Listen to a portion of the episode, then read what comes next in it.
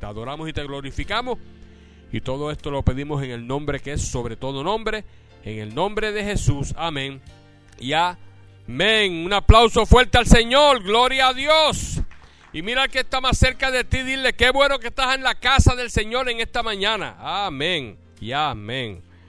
Bueno, vamos a la palabra del Señor. Te invito a que vayas al libro de los Efesios. Búscate el libro de los Efesios y vamos al capítulo 5.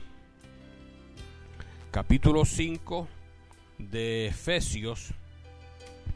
En esta mañana vamos a estar compartiendo bajo el tema, escúchame bien, cómo vivir sabiamente en tiempos malos. Diga conmigo, cómo vivir sabiamente en tiempos malos.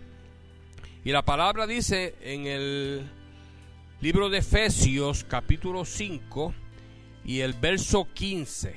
Vamos a Efesios 5 y el verso 15.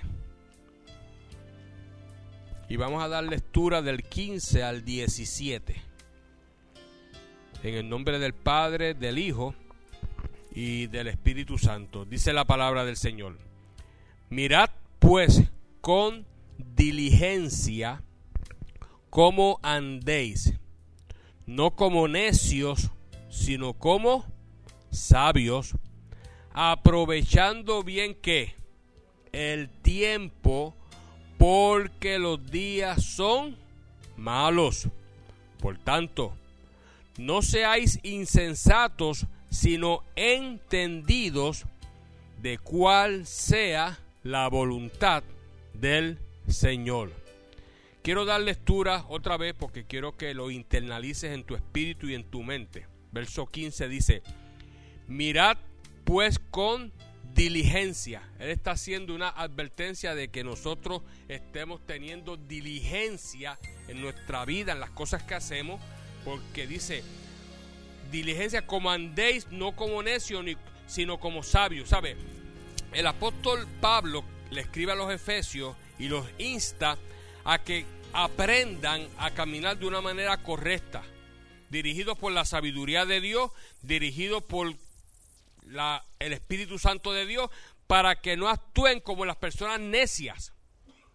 Una persona necia es una persona que no reconoce la presencia de Dios, que no reconoce que hay un Dios creador, que no reconoce que Jesucristo vino a la tierra y murió por nosotros los hijos de la creación de Dios. ¿Ve? Eso es una persona necia. Y dice, mirad pues con diligencia cómo andéis, no como necios, sino como sabios, aprovechando que bien el tiempo. Diga, aprovechando bien el tiempo. Se nos insta también a que aprovechemos cada minuto, cada hora, cada semana, cada mes, cada año de nuestra vida. Porque realmente el tiempo en la tierra es un tiempo corto, no es un tiempo muy extenso, pero tenemos que aprovechar el tiempo para hacer lo correcto en cada día que Dios nos permite tener. Por tanto, dice, porque los días son que malos. Y mire hermano, si vemos la historia de la humanidad desde el principio, siempre han habido tiempos malos, siempre.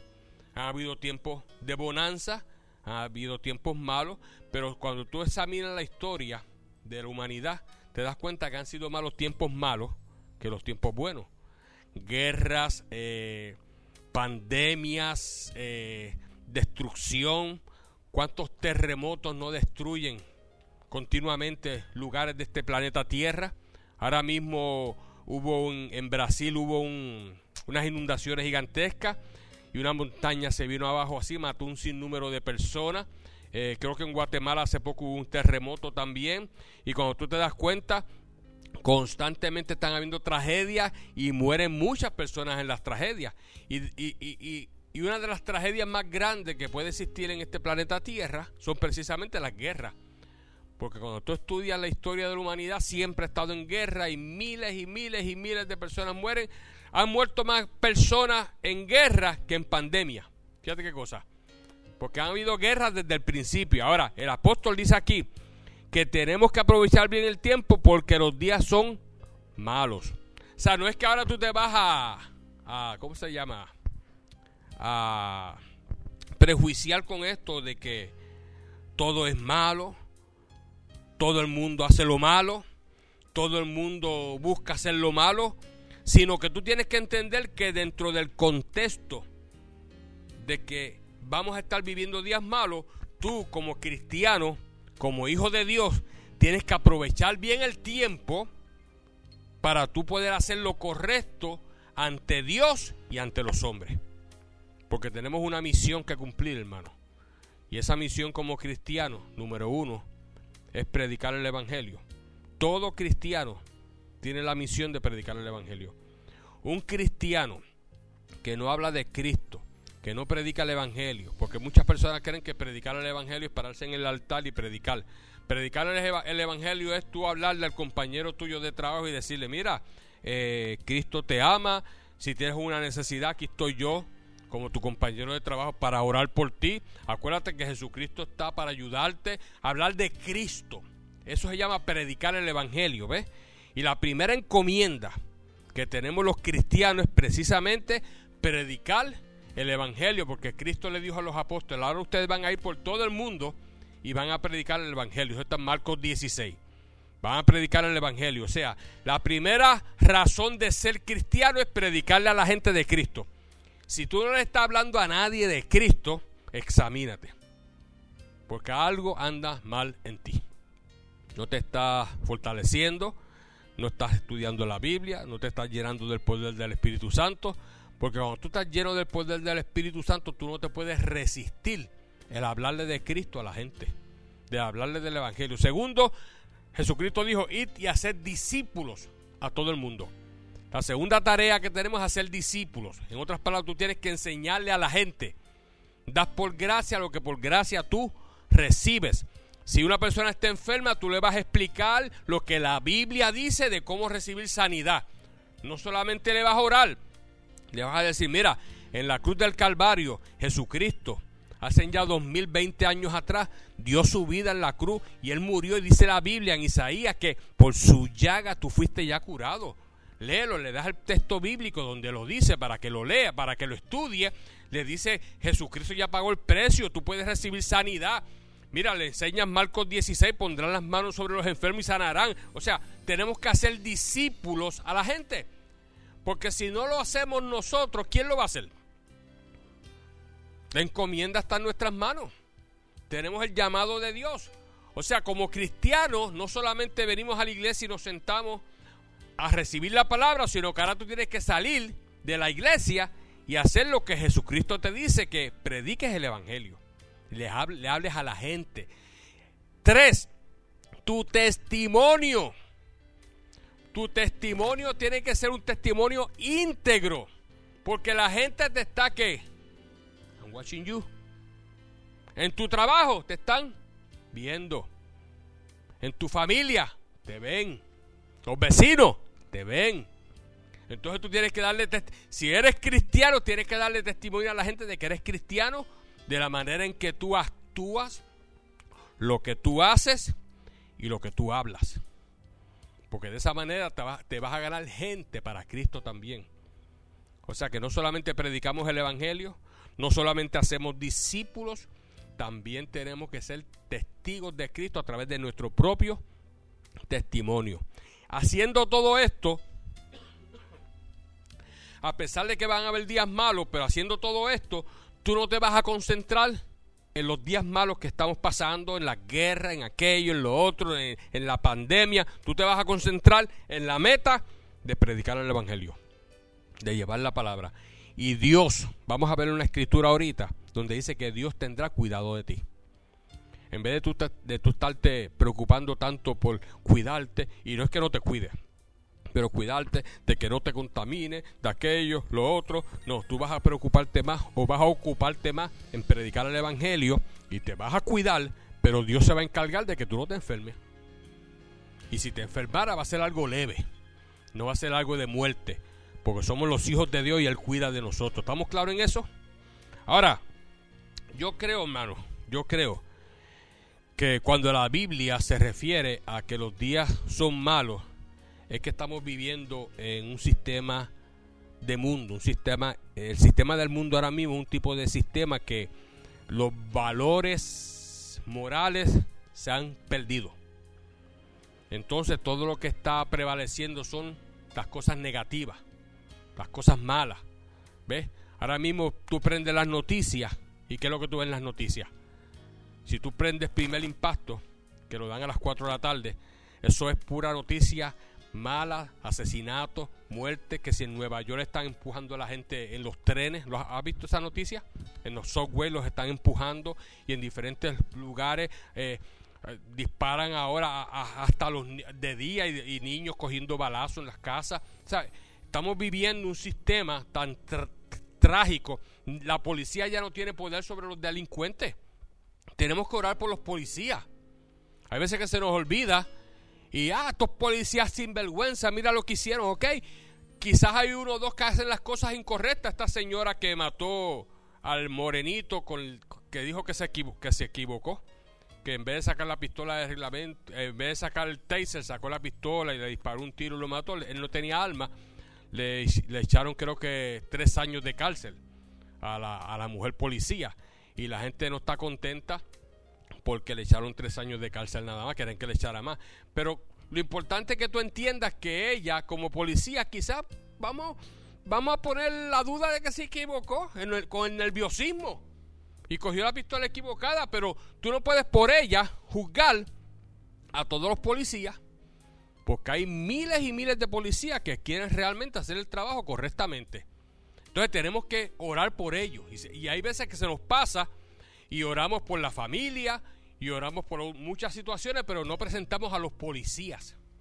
Tenemos que orar por los padres en el nombre de Jesús, protege a sus policías. Cada vez con guardia, yo veo cuando los guardias se paran a los, a los que violan eh, las leyes de tráfico, como el guardia tiene que parar con la mano así en la baqueta casi y el flashlight, con cuidado, porque cuántos, eh, cuando el policía para a la persona, cuántos han cogido con pistolas y le disparan al policía y lo han matado en ese mismo momento y después se van, ¿me entiendes? Ellos están eh, con riesgo de sus propias vidas. Tenemos que orar por ellos porque el sistema que se está viviendo hoy en día es terrible, hermano. Todo es negativo, todo es malo, todo es trampa, la política, la, la, la, la, la farándula, todo es una cosa que como que han puesto a Dios a un lado y se han olvidado del Creador. Pero esto no es de ahora. Esto es desde hace ya, desde el principio de la creación, porque el primero que puso a un lado a Dios fue Adán, cuando lo desobedeció. ¿Me están entendiendo? Y ya tenemos ese germen en la humanidad. Pero los que hemos salido, los que nos hemos descontaminado de ese germen, que somos nosotros los cristianos, porque ya conocimos a Cristo, recibimos a Cristo, tenemos a Cristo, tenemos que hacer la diferencia.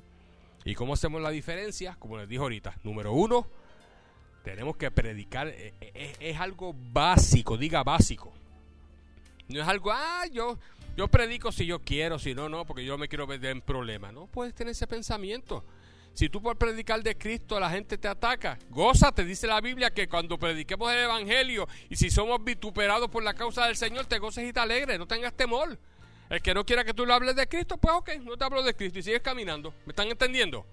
Pero tenemos que hacer ese trabajo porque ya estamos, estamos ya, hermano, en los tiempos finales. Ya se está acabando el tiempo de la iglesia en la tierra. Y antes de que venga la tribulación y antes de que venga todo ese tipo de situación a la tierra, los cristianos vamos a ser llevados por nuestro Señor Jesucristo al cielo. Eso, eso es bíblico. Eso es, eh, cualquiera que debate, que quiera debatir eso y, no creerlo, eso es bíblico.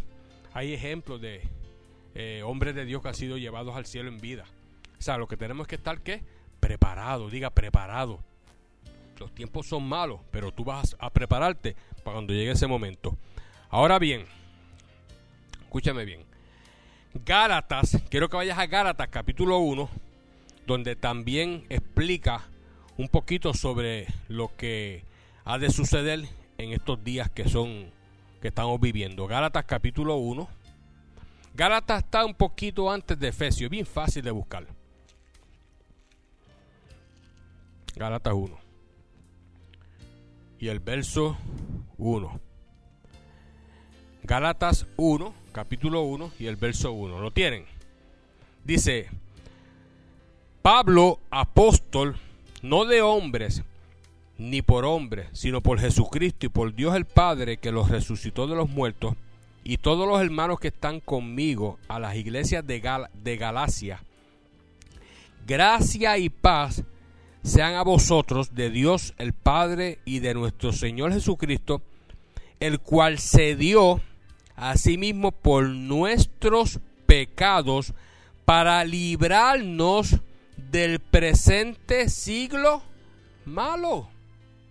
O sea, una de las razones por las cuales Cristo vino a la tierra fue para que nuestros pecados fueran redimidos a través del sacrificio que él hizo y para que nosotros pudiéramos ser libres de este presente siglo malo. Ahora, la Biblia, cuando Pablo escribe esto, Pablo lo escribe a principio del siglo, a, principio del siglo, porque cuando Cristo murió, ahí comenzó el siglo I, siglo II hasta el siglo XX, ¿me están entendiendo? Y la época de Pablo fue a principio del primer siglo, y la Biblia dice, porque nosotros vamos a ser librados de las cosas malas que ocurran en el siglo en el cual estamos viviendo. Dice, para librarnos del presente siglo malo. En otras palabras, esto, la Biblia fue escrita para todos los siglos, para todas las edades, para todos los tiempos. Entonces ahora lo tenemos que usar en referencia al siglo que estamos viviendo. Que con lo que estamos viendo es uno de los siglos más terribles que la humanidad está viviendo. Mira hermano, a pesar del modernismo, a pesar de que están haciendo ya los carros esos que, vuelan, ¿cuántos los han visto ya en, en prototipo? Carros que vuelan y un sinnúmero de tecnología y avances y ahora el 5G de, la, de, la, de las comunicaciones bien rápidas, pero mucho adelanto, mucha tecnología, pero más maldad, más cosas malas la inflación, la guerra, los problemas, las destrucciones. Eh, eh, eh, el, mundo está como al revés. Y cada vez más destrucción, más terremotos, más inundaciones. El, el clima, como el cambio climático y todo este tipo de cosas, los polos derritiéndose. Y todo este tipo de cosas te da a entender a ti que realmente a pesar del modernismo y a pesar de la tecnología y de la ciencia, estamos viviendo tiempos malos. Y fíjate que, qué cosa, hay veces que yo estudio lo que es la guerra. Hacen armas sofisticadas, tremendas, una tecnología increíble, que si aviones silenciosos que los radares, radares no los detectan, que si unos misiles y unas bombas ahí, olvídate, con una precisión exacta. Pero ¿cuál es el fin de toda esa tecnología tan moderna? Matar gente, destruir. O sea que el ser humano ha tomado también toda esa tecnología y todo ese modernismo para autodestruirse. Porque la guerra no es, una, no es otra cosa que la autodestrucción del ser humano. Como ellos mismos se van destruyendo, ¿ves? Entonces, cuando hace, hace un misil con un de esos, con un radar técnico, técnico moderno, hacen bombos y platillos de. Tienen la mejor arma, más grande, tremenda. ¿Para qué? Para matar gente para destruir. Entonces, nosotros, los cristianos, estamos viviendo esta época. Y a pesar de que estamos viviendo esta época, yo pienso que ha habido siglos mucho más terribles. Porque en el tiempo que Cristo vivió, esos romanos eran unos abusivos con los seres humanos. Y más en la Segunda Guerra Mundial, cuando vino Hitler y mata a los judíos, el pueblo de Dios, y, hizo una matanza, hizo una carnicería con toda esa gente. O sea que a pesar de todo estamos viviendo un tiempo malo, pero Dios nos está protegiendo, nos está guardando, nos está cuidando para que nosotros hagamos la encomienda más grande que se nos ha llamado a hacer de predicar el Evangelio. Yo quiero que en esta mañana tú salgas de aquí con ese pensamiento. Dios quiere que yo predique el Evangelio en tiempo y fuera de tiempo. Dios quiere que yo sea testimonio a la gente del que Cristo vive en mí. Dios quiere que yo haga discípulos a las personas. Por eso me preparo, por eso estudio la Biblia, por eso quiero hacerle el hábito. Por eso les expliqué ahorita lo del hábito de leer la Biblia, porque es imprescindible que hagamos ese hábito para crecer en el Señor. Amén. Ahora bien, Nosotros, para entender claramente Efesios 5.17, vamos a volver a Efesios 5.17 otra vez. Volvemos al texto bíblico base que utilizamos para comenzar el mensaje. En Efesios 5.17 se nos explica claramente que el Espíritu Santo, por supuesto, nos da la exhortación a través del apóstol Pablo de que nosotros tenemos que andar, caminar, actuar con diligencia. Ahí lo dice claramente. Dice en el verso donde estamos dando lectura. Dice, mirad pues con diligencia como que andéis. Ahora bien, vamos a ver qué significa diligencia. Diligencia no es otra cosa que la disposición de una persona a hacer todo lo cotidiano correctamente y resolver toda situación o problema a la luz de la palabra de Dios. Una persona diligente, escúchame bien, pon atención, es una persona que hace todo lo cotidianamente correcto. Cumple con sus responsabilidades, atiende las prioridades, hace una agenda para hacer lo correcto, lo primero que va primero y lo que no se puede lo hace al otro día, pero se prepara diligentemente. ¿Me están entendiendo? Para que esa persona pueda en la tierra hacerle bendición a otras personas. Una persona diligente bendice a otros con su diligencia. Ahora, también esa persona, por causa de ser diligente, esa persona va a poder caminar y resolver los problemas a la luz de la palabra de Dios. Porque bajo la diligencia, siendo cristiano, esa persona va a poner la prioridad en Dios y va a buscar dirección de Dios para todo lo que va a hacer en la tierra. Quiero que busques un momentito el libro de Isaías capítulo 2. Vamos a Isaías capítulo 2 un momentito.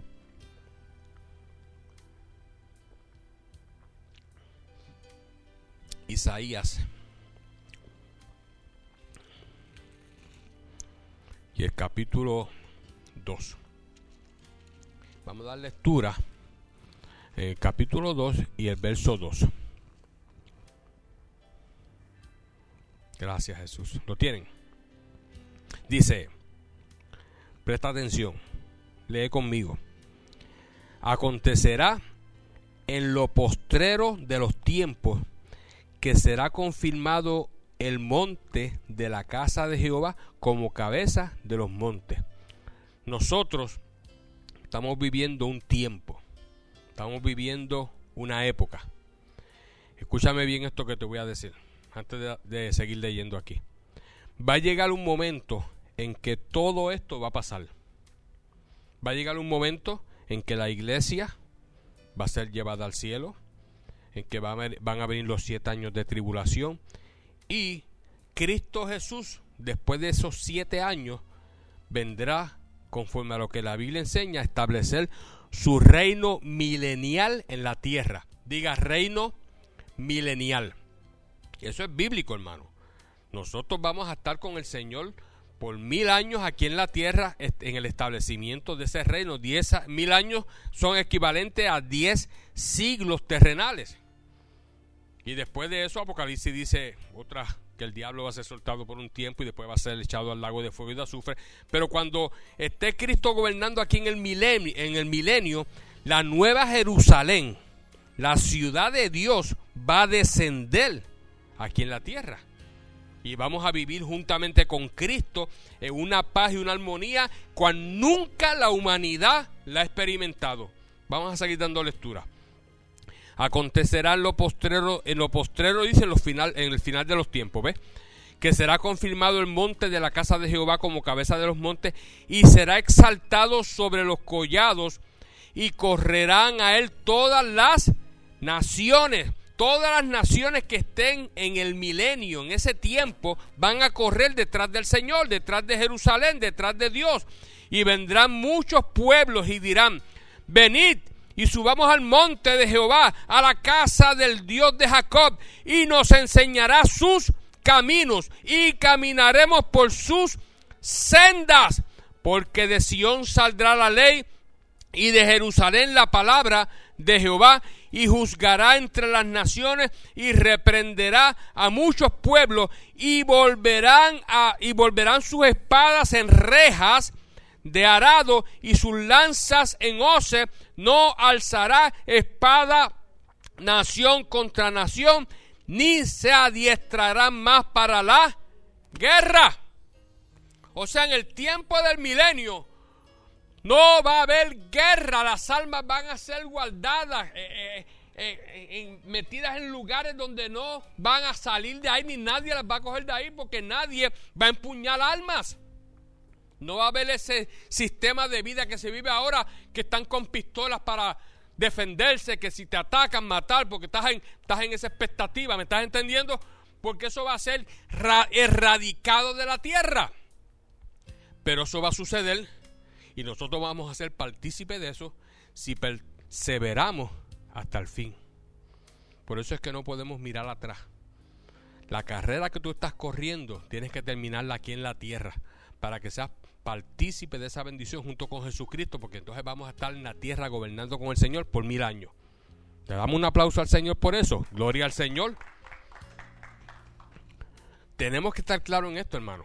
Por eso es que tenemos que ser fuertes y no dejarnos dominar por las tentaciones de Satanás, ni por cosas negativas ni malas que nos quieran controlar para echarnos otra vez al mundo de donde Cristo nos ha sacado. Amén.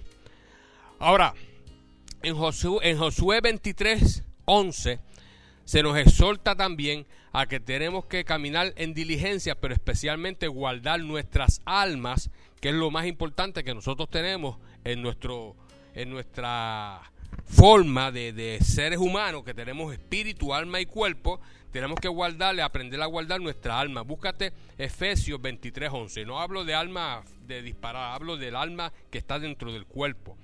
Búscate Josué, rapidito, y búscate el capítulo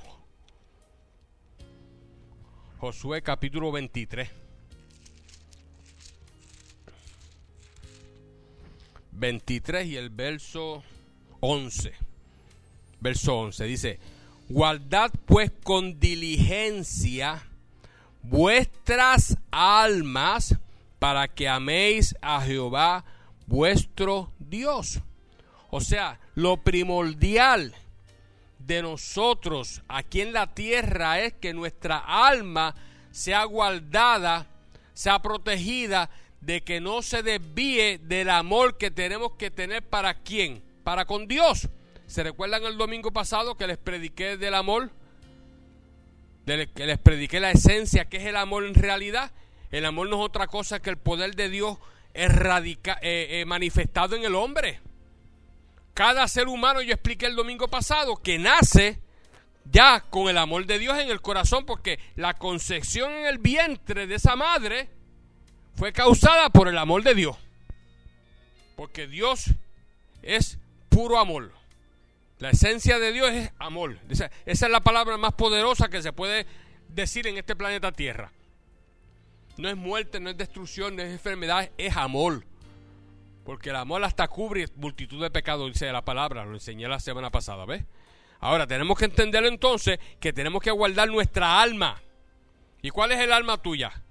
tu parte interior, tu mente, tu, espíritu, no, tu mente, tu conciencia y tu subconsciente. el espíritu es la otra parte que integra nuestro ser humano. El cuerpo, alma, espíritu son los tres complementos que tenemos como ser humano. Padre, Hijo y Espíritu Santo. Somos semejantes a Dios. ¿Ves? Ahora, más adelante, en el libro de Romanos, quiero que vayas a Romanos 12 un momentito ahora. Romanos 12. Vamos a ver también, gracias Jesús. Este es Romanos capítulo 12. Romanos está antes de Corintio. Mira lo que dice. Y el verso 12. Perdón, verso 11. Romanos 12, verso 11. Dice, en lo que requiere diligencia, no perezosos, fervientes en espíritu, sirviendo al Señor gozosos en la esperanza, sufridos en la tribulación, constantes en qué? En la oración, diga constantes en la oración. Ahora no solamente es la cuestión de la palabra del Señor, de leerla todos los días, ahora también tenemos que entender que la oración es parte integral del crecimiento de un cristiano. Porque un cristiano que no ora no crece. Y esto hay que repetirlo porque la fe viene por donde? Por el oír. ¿Ves? Y por eso yo lo recalco continuamente. Prácticamente la oración, el estudio de la palabra es lo que nos va a complementar como hijos de Dios fortalecidos en el Señor. ¿Ves? Si tú estudias la Biblia y oras, y oras, tú vas a crecer en el Señor. Pero si dejas de estudiar la Biblia y dejas de orar, vas a ir hacia abajo y las tentaciones van a controlarte y te vas a apartar del Señor. ¿Por qué tú te crees que hay tanta gente hoy en día que sirviéndole al Señor por tantos años hoy están fuera de las iglesias? Y gente que tenían ministerio, hasta líderes ministeriales, gente que por años y años estuvieron en una iglesia como miembros y hoy en día no quieren saber de las iglesias. ¿Por qué? Porque se dejaron voy a usar esta palabra porque es una palabra popular en Puerto Rico. Se dejaron engatusar por Satanás. Engatusar es que se dejaron coger de tontos. El enemigo los engañó. Ahora, ¿por qué pudieron ser engañados por el enemigo si tienen a Dios, tienen el Espíritu Santo, tienen a los ángeles, tienen a Jesucristo? ¿Por qué Jesucristo, Dios, los ángeles eh, no lo guardaron de que el enemigo no los engañara? Porque Dios nos ha dado un libre albedrío que Dios quiere que nosotros entendamos que le vamos a servir voluntariamente. Dios no te quiere obligar a servirle. Dios pudiera obligarnos a todos nosotros. Es más, si Él hubiera querido, nos hubiera hecho como robot. Te adoro, te alabo. Fácil controlar las mentes. Él tiene el poder para hacerlo. Pero eh, ese no era el plan de él. Él quería crear personas humanas que tuvieran un cerebro, una mente, un alma, una voluntad propia, que pudieran de corazón adorarlo a él. Tú tienes un hijo y tu hijo viene y se te acerca y te dice, Papi, te quiero. Ah, sí. Qué bueno. Sí, mami me dijo que te dijera que te quiero. ¿Salió eso de la voluntad del nene? No. Porque mami le dijo que le diga, mira, dile a tu papá que lo quiere porque se cree que tú no lo quieres. Pero no salió de dónde? De adentro. Entonces Dios nos pudo haber creado que nos, nos presentáramos delante de Él y, Dios mío, yo te amo. En automático pero no de corazón. ¿Ves? Ahora, cuando un, cuando un hijo tuyo se te acerca, te dice, papi, te quiero mucho. Tú te das cuenta que vino del corazón rápido. La expresión, la forma en que te lo dijo, como miró, te habla. Y dice, verdaderamente me está diciendo que me amas. Ay, tú vas a dar ese abrazo. Qué lindo. Dice que me quiere mucho, ¿me entiendes? Pues cuando tú le dices a Dios, voluntariamente, Padre, y levanta tus manos así le dice, yo te amo. Tú eres lo más importante para mí. Gracias por haberme creado. Gracias por haberme hecho quien yo soy. Cuando tú le expresas eso a Dios de corazón, mira hermano, haces a Dios el, ser espiritual más alegre del universo. Porque Él se regocija cuando los hijos de Él le expresan el amor a Él. ¿Ve? Ahora, dentro de ese contexto, pero tú tienes que entender que tú tienes un alma que tienes que cuidar porque hay un agente que no se llama coronavirus, se llama Satanás, que va a tratar de contaminar tu alma y meterte mentiras y engaños para que tú dejes de amar a quién? A tu creador para que tú comiences a enfriarte en expresarle el amor a Dios. Entonces Dios te dice en esta mañana, si tú te mantienes en ese maravilloso libro que se llama la Biblia, que me alegro ver la llanea ahí con la Biblia abierta, si tú te mantienes en ese maravilloso libro constantemente estudiándolo, si tú te mantienes en oración constante, porque hermano, oración constante no es que tú estés ahí cuatro horas de rodilla orando y después estés todo el día desconectado de Dios. Oración constante es que aparte de tu oración personal con Dios, tú estés constantemente ¿qué? hablando con Él, meditando con Él. Y que cada cosa que tú haces es como hablando con él. Y Señor, fíjate, y mira, voy para el supermercado ahora, Señor, mira, ayúdame. Ay, Padre, ayúdame, mira, no tengo para gasolina, súpleme. ¿Me estás, ¿Me estás entendiendo? Una comunicación que constante con Él. Y gracias, Señor. Y de momento estás, manejando, ves ese sol radiante, Padre. Que qué maravilloso día tú has hecho. Gloria a Dios. Ves, adorándolo, glorificándolo, glorificándolo durante todo el día. Y puedes estar haciendo tus quehaceres, puedes estar haciendo tus cosas en tu casa, tus responsabilidades, pero cada ratito vuelve y lo adora. Y hablas con Él. Y cuando estás solo, hablando con Él. Como si estuviera al lado tuyo caminando. Eso es oración constante. ¿Ve? Ya viene un tiempo de tú encerrarte porque tú quieres que tu espíritu se eleve a la presencia de Él. Y para que eso ocurra, pues ya tú tienes que encerrarte, no estar escuchando ruidos de afuera de la calle, tú estar ahí concentrado en las cosas espirituales, con tus manos levantadas. Mientras más oscuridad, mejor. Porque tú cierras tus ojos y como que te elevas a la presencia del Señor. El domingo me decía un hermano que estaba aquí, que él pone, cuando él se encierra a orar, él pone la musiquita cristiana de fondo y pone el cuarto bien oscurito y se va de rodillas y entra a la presencia del Señor y después no encuentra cómo desconectarse. Porque no hay una cosa más maravillosa que estar en la presencia del Señor en oración. Tú sientes lo que sentía el apóstol Pablo cuando estaba ante la presencia del Señor, que dice, dice la palabra que tuvo un éxtasis, que él no sabe si en el espíritu o fuera del, del cuerpo, no sabe ni cómo fue, pero él fue al tercer cielo ¿Por qué? Porque él sí sabía sacar tiempo para dedicarlo a Dios. ¿Estamos claros en eso? Ahora, quiero que vayas un momentito al libro de Proverbios capítulo 13.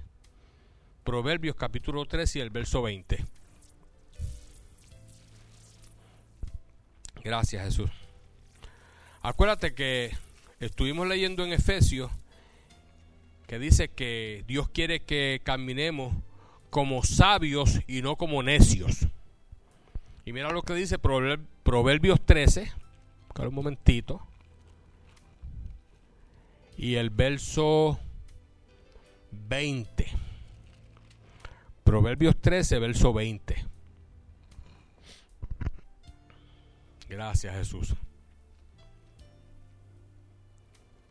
Adoramos el nombre de nuestro Señor en esta mañana.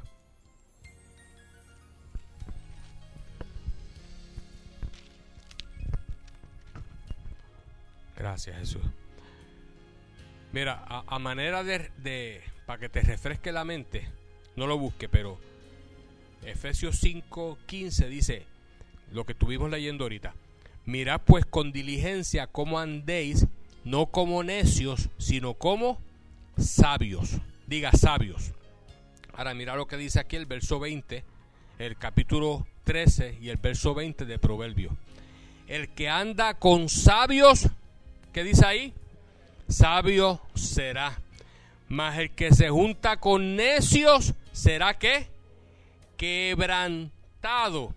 La definición de quebrantado también es destruido. O sea, tú tienes que tener mucho, mucho cuidado de con quién tú andas. Mira aquí mismito el 14, el Proverbio 14, verso 7. Vete de, de delante del hombre necio, porque en él no hallarás labios de ciencia. Mira, hermano, tenemos la encomienda, como les dije ahorita, de predicar el Evangelio. Dios quiere que tú seas cada día más sabio que no estés como, sean, como caminan los necios, sino que camines como un sabio, inteligente, lleno de la sabiduría de Dios. Pero tienes que cuidar con quien tú andas. Porque lo que tú escuchas se te añade. Hay un refrán bien popular que dice, mira con quién andas y te diré quién eres. ¿Ves? Y tú tienes que tener cuidado con las personas que tú andas. No es que tú vas a rechazar al ser humano o al prójimo, pero si ese prójimo no está caminando como tú caminas, no está en el mismo pensamiento, no está en las, mismas, en las en la misma, en, en las cosas del Señor, pues mira, tú no puedes estar poniéndote de acuerdo con esa persona, porque esa persona te va a llevar a un lugar que no es lo correcto. Entonces tú vas a estar exponiendo tu oído a lo que esa persona va a estar diciendo. ¿Ves? Dice, camina, dice que dos que no estén de acuerdo no pueden caminar juntos. Es, bíblico. Entonces, ok, pastor, pero ¿y el prójimo? El que no conoce a Dios, ¿cómo le voy a predicar? Bueno, tú vas a hablarle de Jesucristo, en el momento que tú tengas la oportunidad. Si es familiar tuyo, lógicamente tienes que compartir con él, pero no vas a compartir lo que la persona hace o la manera en que él vive o lo que ella piensa, no lo vas a compartir.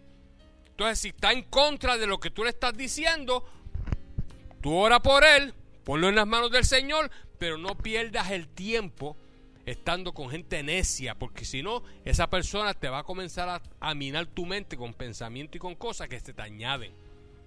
Y tú empiezas de momento a cabildear, oye, ¿verdad? Eso que está diciendo tienes razón, cuando está en desacuerdo con la palabra del Señor. Así que si tú quieres ser bien sabio, busca caminar con gente sabia. Y si no hay gente sabia para tú caminar con gente sabia, camina con Jesucristo. Es mejor mil veces caminar con Jesucristo que caminar con gente necia. Y vuelvo y te digo, no es que no los quieras, no es que tú no ores por ellos, no es que tú, si un necio necesita tu mano, tú se la vas a brindar. Necesita un favor, aquí estoy yo para ayudarte, pero no vas a compartir, ni vas a caminar, ni vas a estar haciendo lo que esa persona hace. Porque la Biblia lo dice, ¿ves? Lo voy a repetir aquí. El que anda con sabio, sabio será. Mas el que se junta con necio será qué? Quebrantado. Y yo le dije que yo busqué la definición y dice que será destruido. Hay que tener mucho, mucho cuidado. Ahora, dice aquí que eh, la Biblia habla sobre la persona sabia. ¿Qué es una persona sabia? Una persona sabia es una persona que posee conocimientos amplios y profundos mediante el estudio y el conocimiento. O sea, la sabiduría también viene mediante el estudio y el conocimiento. Pero esa es la sabiduría terrenal, diga terrenal. La sabiduría de Dios viene no por la búsqueda solamente de estudio y conocimiento, esa sabiduría viene a través de la búsqueda de Dios a través de su palabra. Sabiduría sin Dios está incompleta. Santiago habla que existe la sabiduría del mundo y la sabiduría de Dios, la sabiduría que no tiene que ver nada con Dios y la sabiduría de Dios. Y Proverbios 1.7 te explica claramente el principio de la verdadera sabiduría. Dale unas cuantas páginas hacia atrás. Proverbios 1 y el verso 7. Dice, el principio de la sabiduría es que el temor de Jehová. Diga, el principio de la sabiduría es el temor de Dios. Cuando un hombre o una mujer cristiana ama verdaderamente a Dios, realmente quiere servirle a Dios tiene que entender que el principio de la sabiduría que necesita para hacer el trabajo correctamente proviene del temor a Jehová. Ah, pastor, entonces a Dios hay que tenerle miedo. No hablo de temor de miedo, hablo de temor reverencial. ¿Ves? Cuando tú temes a Dios, tú no deseas ofenderlo. Alguien que teme a Dios, ¿desearía ofenderlo? Cuando tú temes a Dios, tú quieres agradarlo. Cuando tú temes a Dios, tú quieres que Él se sienta bien contigo. Cuando tú temes a Dios, tú quieres obedecerlo. Tú quieres servirle, tú quieres hacer su voluntad. Eso es el temor a Dios. Cuando tú temes a Dios y entiendes que a Dios le agrada la alabanza, pues tú lo alabas, lo adoras, lo buscas en espíritu y en verdad. Y ese tipo de temor va a causar que la sabiduría en ti se incremente. Y mira hermano, no vas a alcanzar ser como Salomón, pero te vas a asemejar a Salomón. Porque está escrito que no hay hombre en la tierra, no habrá hombre en la tierra más sabio que Salomón, porque fue establecido en la palabra. El único hombre que ha sido más sabio que Salomón se llama Jesucristo. Y no porque fue hombre como tal, sino porque era el Hijo de Dios, manifestado en un cuerpo humano aquí en la tierra. Amén. Así que si tú quieres ser sabio realmente, tienes que entender que el principio de la sabiduría comienza con el temor de Jehová. Amén. Ahora quiero que vuelvan otra vez a Efesios 5. Estamos terminando ya. Vamos a Efesios 5, un momentito.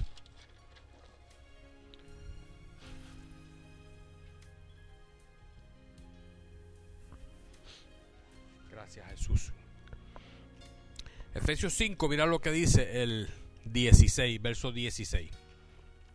Dice, aprovechando bien el tiempo, porque los días son que malos. Por tanto, no sea insensato, sino entendido de cuál sea la voluntad del Señor. En otras palabras, tenemos que estar claros para aprovechar bien el tiempo, saber cuál es realmente la voluntad de Dios. ¿Qué Dios quiere que nosotros hagamos aquí en la tierra? Dios nos ha dado a cada uno de nosotros 24 horas de tiempo todos los días, diga todos los días. Tú tienes 24 horas y tú tienes que aprovechar ese tiempo a lo máximo y no desperdiciarlo porque Dios te está diciendo que tienes que administrar sabiamente, diligentemente ese tiempo. Ahora, tú le preguntas al Señor, Señor, ¿y cómo yo puedo, cómo yo puedo saber qué es aquello que debo de hacer en mi diario vivir para saber si aprovecho bien el tiempo o no?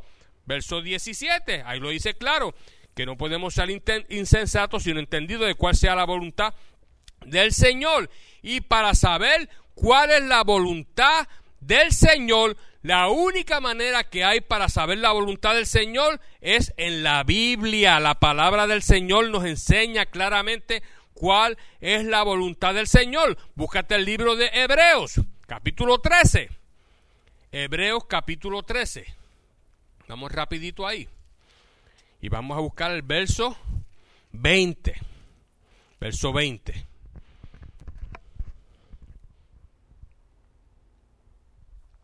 Javier, no hay fondo. Gracias Jesús. Gracias Jesús. Capítulo 20. ¿Lo tienen?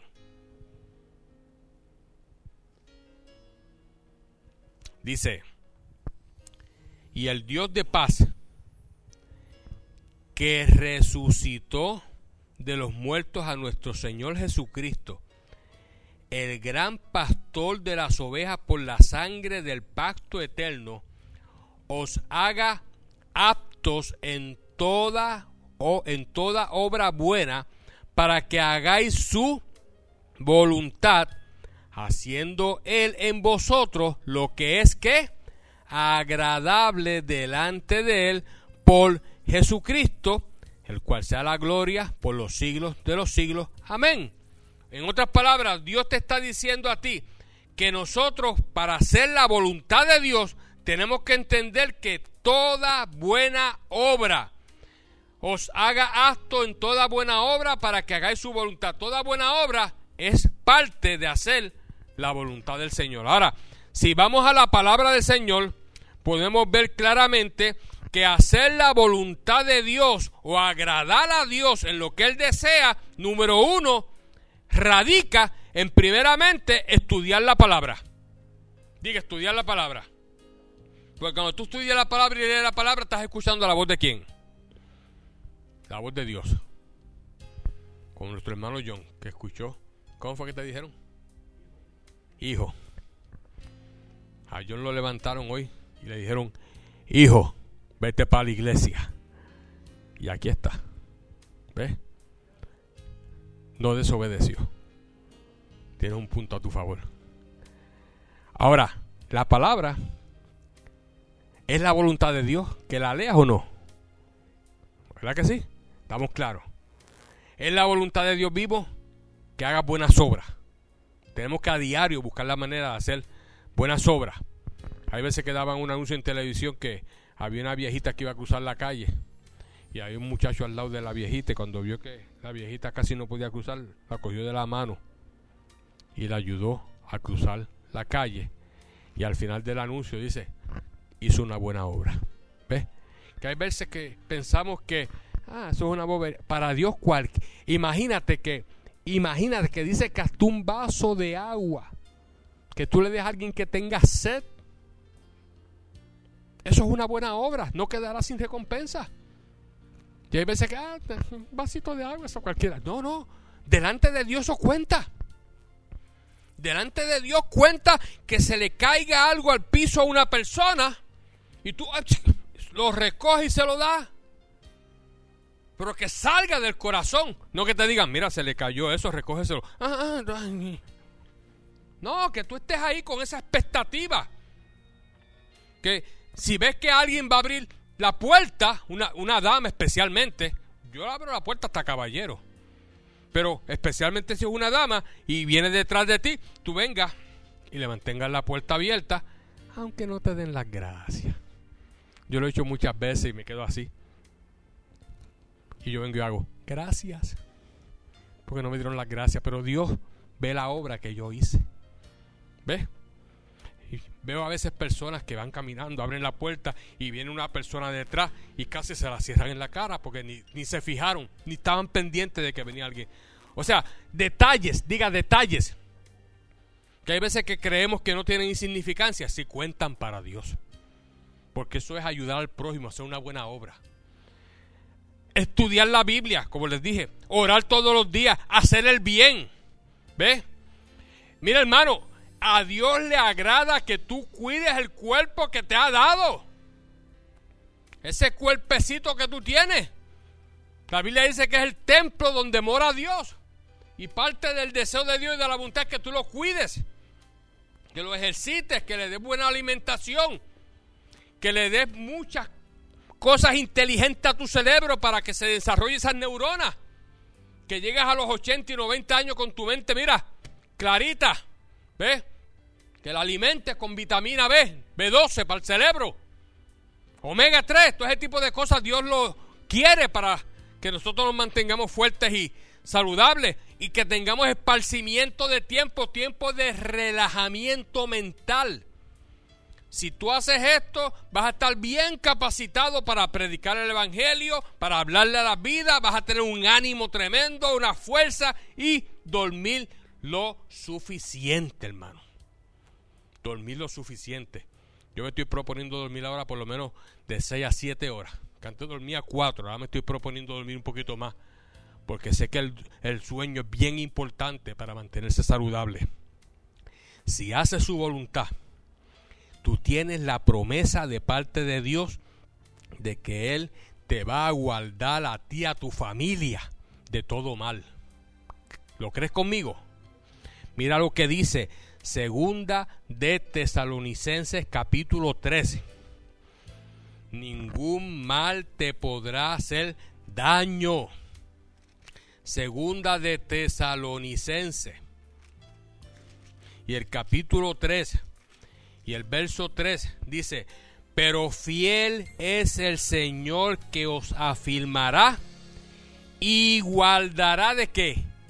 Del mal si tú te propones hacer la voluntad de Dios, si tú te propones a servirle con deseo de tu corazón, si tú verdaderamente desarrollas un amor maravilloso hacia tu Creador, Él te dice en esta mañana yo me encargaré de protegerte y de guardarte de todo mal a ti y a tu familia.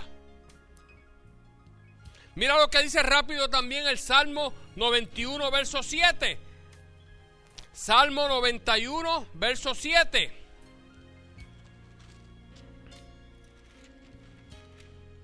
Dice, caerán a tu lado mil y diez mil a tu diestra, mas a ti que no llegará.